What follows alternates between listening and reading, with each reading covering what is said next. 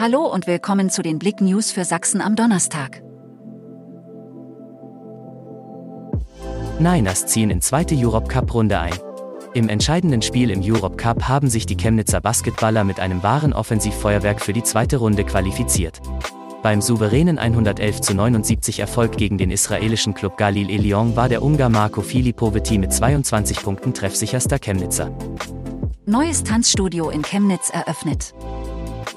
In Chemnitz gibt es seit dem Wochenende einen neuen Ort, an dem das Tanzen ausgelebt werden kann. Batul Al-Aidi hat sich ihren Traum vom eigenen Tanz- und Eventstudio erfüllt, in So Studios in der Amafa-Passage.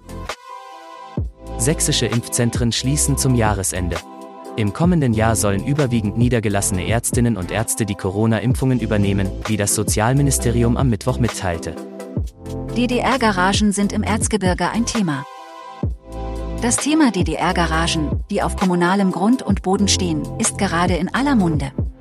Per 1. Januar 2023 gelten das Eigentum an den Garagen und am Grundstück als eine Einheit. In Auebad Schlema wird, wie Oberbürgermeister Heinrich Kohl sagt, mit den Pachtverträgen alles beim Alten bleiben. Danke fürs Zuhören. Mehr Themen auf blick.de